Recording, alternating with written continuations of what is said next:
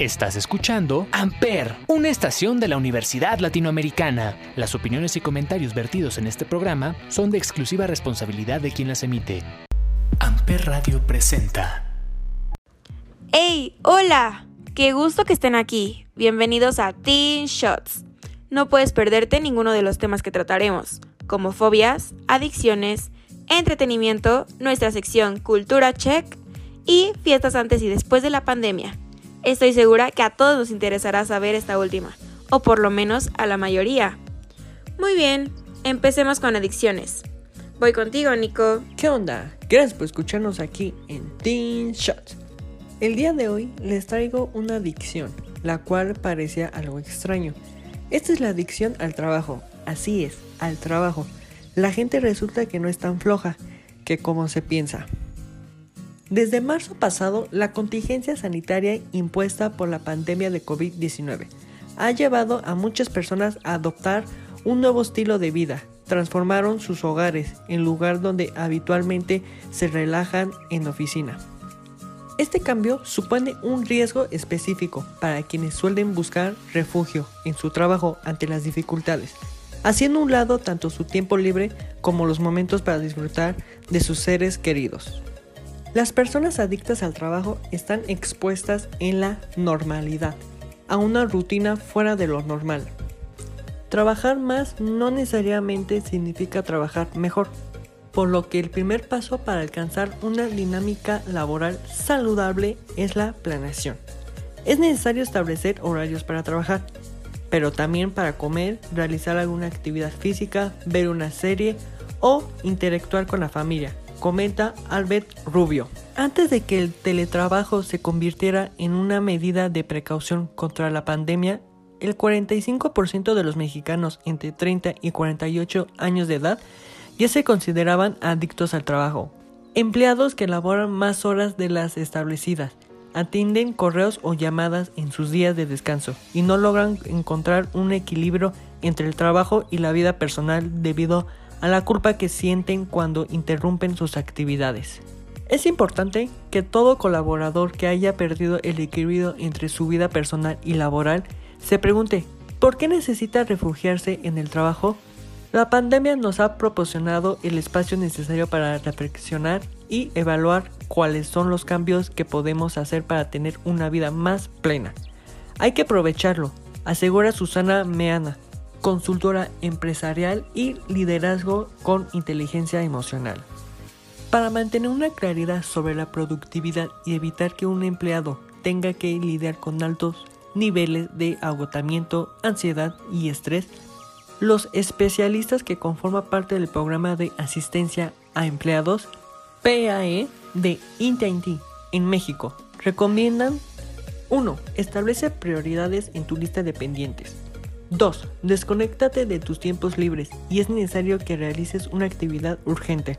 Planifica cuánto tiempo le dedicarás antes de tomar un merecido descanso. 3. Comparte las fechas de tus vacaciones con tu jefe, compañeros, proveedores y clientes con suficiente anticipación, así como la fecha en la que retomarás actividades. 4. No temas explorar nuevos pasatiempos y proyectos que te den un propósito fuera de tu rutina laboral. 5. Escucha a tu cuerpo. Esa es la clave para detectar cualquier cambio físico o emocional que debas atender de inmediato. ¿Tú sientes que eres adicto al trabajo y si aún no trabajas, crees que lo serías? No olviden escucharnos para enterarte de más adicciones. Volvemos contigo, Marijo. ¡Wow! Y es que sí, hay gente que en serio no sabe cuándo parar de trabajar y el daño psicológico que esto les puede causar, además del cansancio mental que ocasiona. Muchas gracias, Nico. Después de este shot de información, vayamos a escuchar una canción que creo que todos se saben. Te necesito, de nuestro gran sol de México, Luis Miguel.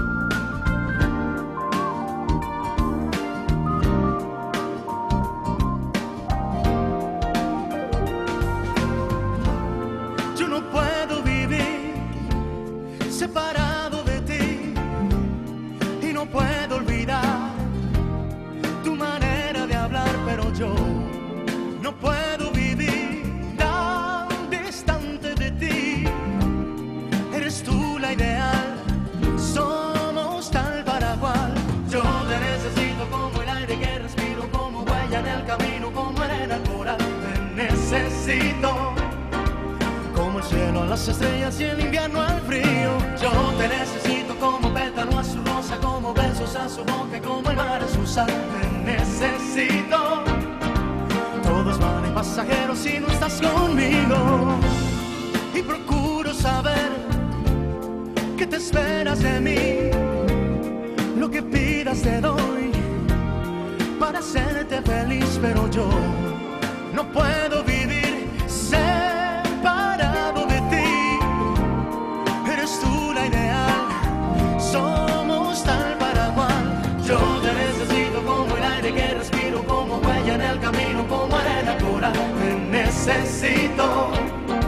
Como el cielo, las estrellas y el invierno al frío. Yo te necesito como pétalo a su rosa, como besos a su boca, como el mar a su sal. Te necesito.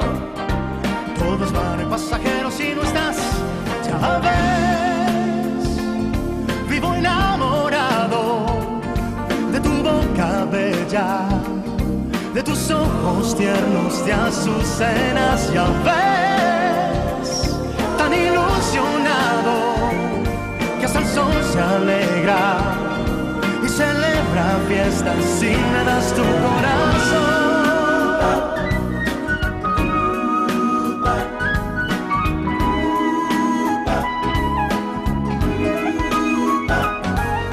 Yo te necesito como el aire que respiro, como huella en el camino, como arena al coral. Te necesito como el cielo a las estrellas y el invierno al frío. Yo te necesito como pétalo a su rosa, como besos a su boca y como el mar a su sal. Te necesito.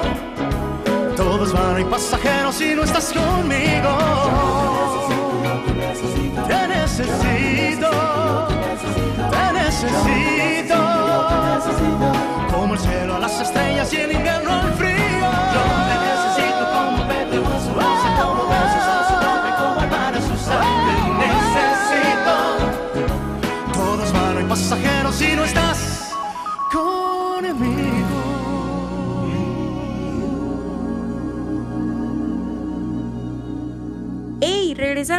Neta, qué canción tan más movida para iniciar el día.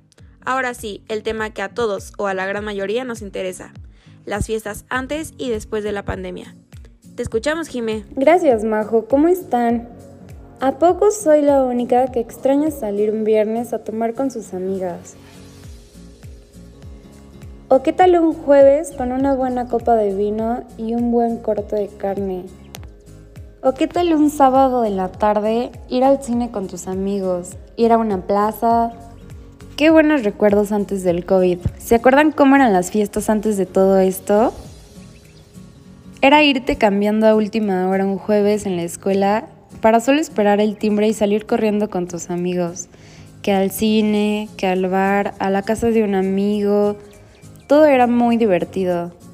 Hasta que Hello 2020, bienvenido COVID y adiós fiestas. Y adiós graduaciones, adiós fiestas, adiós viaje de generación, comidas familiares, salidas al cine y hasta baby showers. De todo se canceló por la pandemia. Y después de estar meses encerrados con tanta ansiedad guardada, nos dicen, hay semáforo naranja, no reuniones, no grupos, no eventos familiares. ¿Y qué fue lo primero que hicimos? Reo en mi casa, evento con todas las medidas sanitarias, jálense, traigan cubrebocas, como si realmente eso fuera protegernos del COVID. Personalmente estoy a favor de esas pequeñas reuniones, ya que a mí, por ejemplo, me hizo bastante bien volver a mis seres queridos, familiares, parejas, incluso mascotas que dejé de ver por mucho tiempo por la pandemia. Y empezamos con esto de clases en línea, más estrés, más ansiedad, pero claro que nada volvió a la normalidad. Ya nos asustamos si estamos en una reu de 10 personas y alguien estornuda, alguien tose. Ya llevamos siempre un cubrebocas, de ley. A las reuniones a las que yo he ido en pandemia, todos llevamos un vaso para no revolvernos. Usamos cubrebocas y todas las medidas sanitarias, según. Pero yo no creo que estemos a salvo del COVID y realmente no sabemos hasta cuándo se va a pasar todo esto, pero esperemos regresar a la normalidad. Pero bueno, ¿ustedes qué opinan? ¿Prefieren las fiestas de ahora o de antes? ¿Una reu tranquila con 10 personas o una fiesta muy grande? Volvemos contigo, Majo. Gracias, Jime. Neta, que yo no sé cómo antes podíamos compartir vaso y babas con gente que a veces ni conocíamos, o simplemente que en el spot de la fiesta no se pudiera ni pasar de tanta gente que había. Bien, pasemos a nuestra querida sección, que no puede faltar. Cultura Check. Cuéntanos, Grace. Hola, hola. Bienvenidos a otra transmisión de Cultura Check. Este día hablaremos de un país que me encanta. Es uno de mis favoritos vamos a conocer algunas de las curiosidades más impactantes de Grecia. 1. El griego es la lengua más antigua aún en uso. Pese a haber solo 11 millones de habitantes en Grecia, más de 14 millones de personas hablan griego alrededor del mundo. 2. No te ofendas si te escupen. Una de las curiosidades de Grecia más raras es que los griegos escupen para alejar el mal. Lo hacen al escuchar malas noticias para protegerse y también como bendición cuando sucede algo positivo, como el nacimiento de un bebé. En realidad no llegan a escupir, sino que solo hacen el gesto y el sonido. 3. Es el único país en el mundo donde los turistas triplican el número de habitantes. Con solo 11 millones de habitantes, Grecia recibe unos 30 millones de turistas cada año. De hecho, el turismo constituye casi un 20% del Producto Interno Bruto de Grecia. Es el único país del mundo en conseguir que los turistas tripliquen su población. 4. El Santa Claus original era griego. Una de las curiosidades de Grecia más simpáticas es que la figura de Santa Claus nació ahí.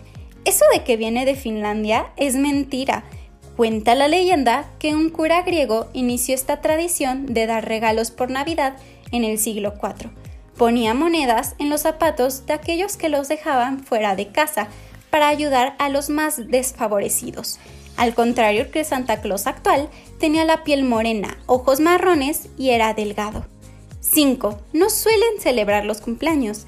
En Grecia se celebra por todo lo alto el santo, pero no el cumpleaños se hacen grandes fiestas para compartir un buen banquete con familia y amigos. Una de las curiosidades de Grecia más sorprendentes, ¿verdad? 6. El nombre de Grecia no tiene origen griego, sino romano. La denominación oficial del país es República Helénica, aunque se suele abreviar como Gelas. Pero en el resto del mundo, todo el mundo habla de Grecia. Es una palabra que deriva del latín Graecia, que significa tierra de los griegos. Ese nombre se creó durante el periodo de ocupación romana. 7. Ten cuidado al saludar. No se te ocurra abrir los dedos de la mano al saludar. Ese gesto de abrir la palma de la mano con los dedos separados se considera un insulto. Así que si tienes que indicar el número 5 o saludar, hazlo con los dedos juntos. 8. Los griegos son muy supersticiosos con el mal de ojo. Algunas de las curiosidades de Grecia van muy relacionadas con las supersticiones. Una mayoría de gente teme el mal de ojo, una maldición por parte de alguien con envidia, celos o furia. Para evitar la mala suerte que puede causar el mal de ojo, muchos griegos llevan un ojo azul como amuleto, por eso los verás en todo tipo de productos, joyería, bolsos, llaveros, camisetas, etc. 9. El azul de los tejados no es casualidad, durante una visita a Grecia verás un montón de tejados pintados de color azul. La razón no es simplemente estética, sino que la superstición está detrás de esta elección. En teoría, el color azul ahuyenta el mal. Por lo tanto, en las calles de Oia, el pueblo más bonito de Santorini, estarás bien protegido. Las famosas cúpulas azules de Santorini. 10 se come un pastel con una moneda dentro para empezar el año, una de las curiosidades de Grecia. Los griegos reciben el año nuevo comiendo un pastel. Se llama Basilopita, en honor a San Basilio, que se celebra el primero de enero. Tiene una particularidad. Hay una moneda escondida dentro de la masa y la persona que se la encuentra en su porción tendrá buena suerte durante todo el año entrante. 11. Los Juegos Olímpicos nacieron en Grecia. Los primeros Juegos Olímpicos se celebraron en el año 776 en Olimpia, al norte de Atenas. Era un homenaje de los deportistas a Zeus, el dios del cielo y el líder de todas las divinidades. Curiosamente, el primer ganador olímpico fue un cocinero llamado Coroebus, que ganó la prueba de atletismo. 12. Existía una versión femenina de los Juegos Olímpicos. En un principio, las mujeres no podían competir en los Juegos Olímpicos, pero se creó un festival deportivo femenino llamado Eraia, donde se hacían pruebas de atletismo. Se hacían cada cuatro años en honor a la diosa Hera, la mujer de Zeus. 13. El café es la bebida nacional. Grecia siente verdadera pasión por el café, tanto que si vas en invierno como en verano, seguro que acabarás bebiendo litros y litros de café. En verano, las terrazas se llenan de frappés griegos, lo que viene a ser un café con hielo de toda la vida, cubierto de espuma. 14. Es el país más activo sexualmente. Aquí va una de las curiosidades de Grecia más picantes. Según varias encuestas, los griegos tienen relaciones sexuales una media de 164 veces al año. Eso les convierte en el país más activo sexualmente, por delante de Brasil. En serio que me apasiona conocer más y más sobre este país. ¿Y a ti, qué país te llama más la curiosidad? No olvides escucharnos la próxima semana con más curiosidades alrededor del mundo. Volvemos contigo, Marijo. Gracias, Grace. Eso de que escupen para alejar el mal, aquí en México también lo hacen. Conozco mucha gente que lo hace. Claro, la mayoría gente de la tercera edad o de provincia. Qué curioso dato. A continuación, escucharemos una de mis canciones favoritas, que me suben el ánimo al tope. Doctor Psiquiatra de Gloria Trevi.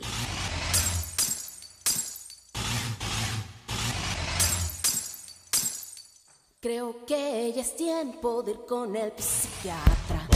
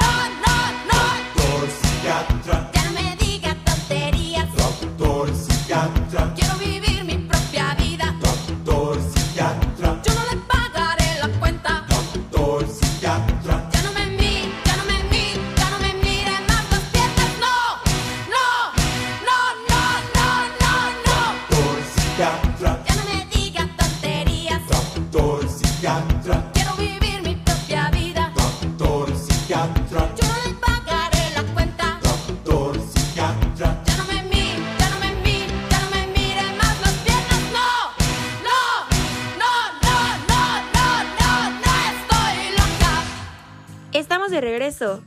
Qué canción tan más increíble, creo que jamás pasará de moda. Después de esto, ahora vamos con Brian y las fobias. ¡Ey! Muchas gracias, Majo. Gran tema que vamos a tocar hoy. Una de cuatro personas padece de una fobia.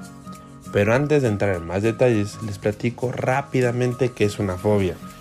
Una fobia es un trastorno de ansiedad que se caracteriza por un miedo intenso, desproporcionado e irracional ante objetos o situaciones concretas.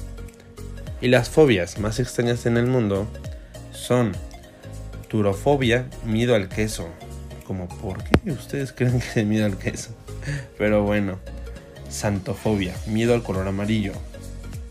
Crematofobia o cremetofobia, miedo al dinero.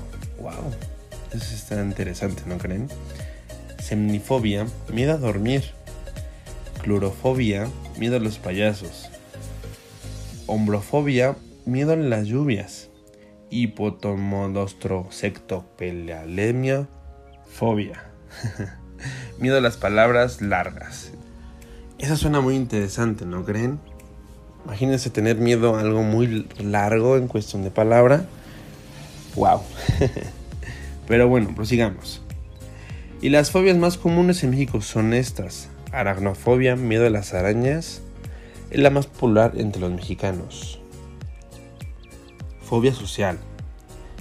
Temor a ser juzgado o a estar demasiado expuesto en eventos sociales. Wow, eso está interesante, ¿no? También. Aerofobia, miedo a viajar en los aviones. Agarrofobia, temor a espacios abiertos o salir solo. Claustrofobia, las personas evitan estar en espacios cerrados. Que es muy común a la gente que son empleados con mucho estrés. Wow, eso está muy interesante, ¿no? ¿Ustedes conocen a alguien que tenga estas fobias? Wow, dígales que están en el top 5 de sus fobias. También aquí se da la pregunta que se puede vencer las fobias. Y sí, se curan utilizando terapias psicológicas y también psicofármacos. Wow. Las dos son eficaces en la curación de la fobia, pero en fobias leves o moderadas. No se justifican los medicamentos, que si son necesarios en situaciones alteramente incapacitantes. Y como dicen por ahí, vencer los miedos es todo un reto, pero una gran aventura por venir. Wow, ¿no? ¿Ustedes qué creen? ¿Alguna de estas te hace familiar? ¿O acaso tú tienes una fobia y no sabes qué es, cómo se llamaba o cuál era? Pues con esta información esperemos que te hemos ayudado. Y eso es todo por el día de hoy. Regresamos contigo, Majo. Muchísimas gracias. Oh my god, gracias Brian. Hay unas fobias que ni sabía que existían. Pero bueno, siempre se aprende algo nuevo. Yo, por ejemplo, tengo una fobia enorme a los gatos, y más si son negros. Pero imagínate tenerle miedo a dormir, no inventes. Vayamos a escuchar 2000 de Natalia Laforcade.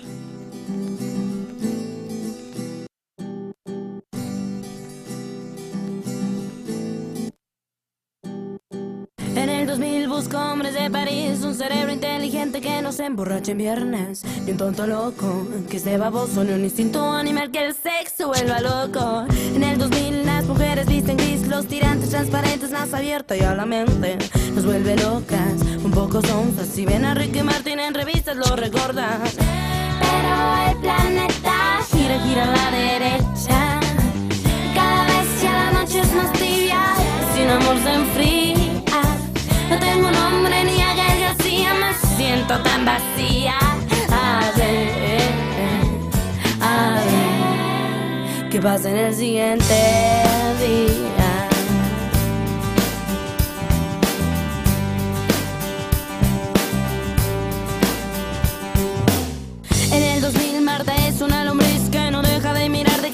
Toda la gente, de dividirla, de ser racista. Existe fresas, ricos, pobres, mexicanos y panistas. En el 2000 mi hermana va a parir una célula creciente de una relación caliente y deprimida, también ardida. Odiar a ese ser humano que se ha ido y la ha dejado. Pero el planeta gira, gira a la derecha y cada vez ya la noche es más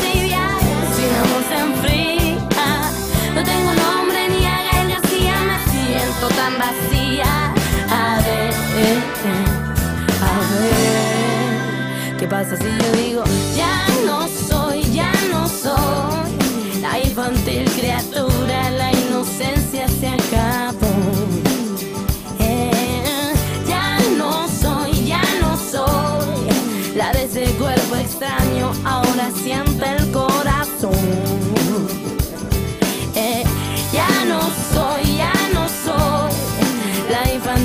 la inocencia se acabó, se acabó. Ya no soy, ya no soy la de ese cuerpo extraño. Ahora siente el corazón, ya ven que pasa en el siguiente.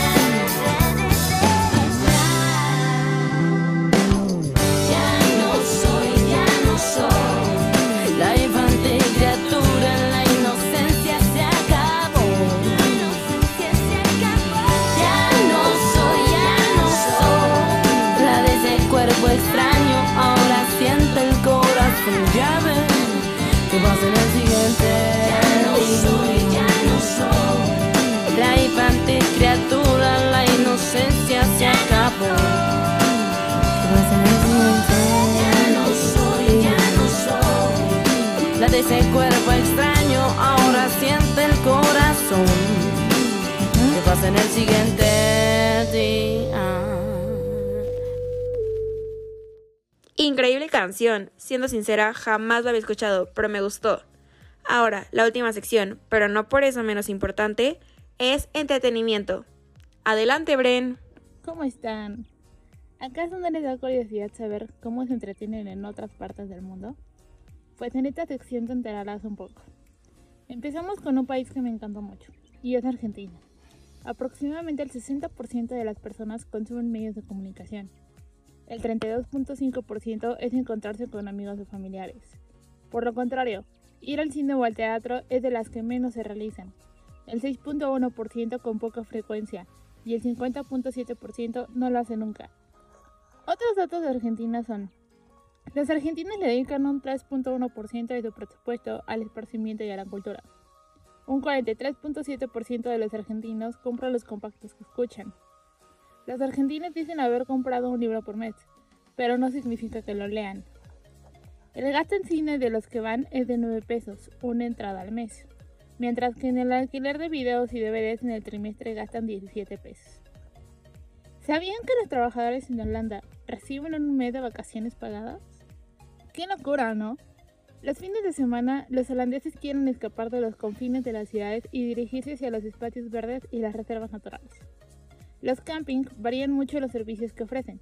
Mientras que en la mayoría de los lugares tienen electricidad y corriente de agua disponible, la cobertura Wi-Fi no está garantizada. Hay una serie de parques de atracciones. El más famoso es el Efteling, que se basa en los cuentos de hadas de los Grimms. ¡Qué cool! También son una nación atlética. Hacen deportes como ciclismo, fútbol, natación, remo y patinaje, que son algunos de los deportes más populares. Pero también hay deportes como el rugby. En Vietnam les encanta la música, así como disfrutar de una velada en el mejor club de jazz, el Minh Jazz Club, donde se fusionan con la mayor naturalidad del jazz americano y la música tradicional vietnamita. En el antiguo teatro de la Ciudadela Imperial de Hu, la residencia de los emperadores de Vietnam, puedes ver una recreación de las músicas y danzas de la antigua corte, interpretadas con instrumentos originales. Destaca la producción en cerámica, la porcelana, los grabados en plata, la talla en madera y los tejidos de bambú y junco. La literatura se caracteriza por ser de tradición oral, con leyendas, mitos y canciones populares. En China, uno de los deportes más tradicionales y expandidos es el Yanxi. Este deporte se juega con una especie de pelota hecha de anillos de hierro o plástico y con plumas en la parte superior, y el único objetivo es darle patadas en un ronda sin que caiga al suelo. La actividad reina es la danza o el tai chi. Es impresionante ver cómo a partir de la puesta del sol en cada vecindario se juntan grupos de personas alrededor de un radiocassette para hacer tai chi, bailar un tango o cualquier otra danza que implique mover un poco el cuerpo. Los chinos siguen siendo de quedar a comer, jugar a los dados o a las cartas o ir al karaoke. En cambio, los australianos saben disfrutar su tiempo libre al máximo, ya sea divirtiéndose en una Barbie, que es una barbacoa, jugando al cricket de patio, animando a su equipo de fútbol americano, de fútbol normal, rugby o netball. La cultura australiana se caracteriza por disfrutar de muchos festivales y eventos que se celebran anualmente en todo el país. Y por último, pero no menos importante, México. ¿Sabías que en México la principal actividad de ocio, como la mayoría de los países, es ver la televisión? Seguida de la vida social. De las actividades compatibles con hobbies destacan hacer deportes, oír música, leer, ir a eventos e ir al cine. Hay una encuesta nacional de uso del tiempo del 2019 en, en jóvenes de 19 a 25 años. La actividad más frecuente de tiempo libre fue 62% escuchar música, 61% ver televisión, 57% estar con familia o pareja, 52% estar con amigos, 45% ir de compras, 44% ir al cine o teatro, 42% escuchar música, 40% hacer deportes y 39% leer libros. Espero que les haya gustado tanto como a mí, pero díganme, ¿qué otros países les interesa? Les escuchamos la próxima semana. Volvemos contigo, Majo. Por Dios, creo que me iré a vivir a Holanda. O sea, tener un mes de vacaciones con sueldo garantizado sería lo máximo. Gracias por esos datos tan interesantes, Bren. Esto ha sido todo por hoy. Esperamos verlos el siguiente episodio aquí en Teen Shots. Pero antes de irnos, les tenemos una sorpresa preparada. Tendremos un programa en vivo. Estén pendientes en nuestras plataformas. Ahí les avisaremos el día y la hora. No se lo pueden perder. Esperamos hayan divertido y hayan aprendido cosas nuevas. Nos vemos pronto. Hasta luego.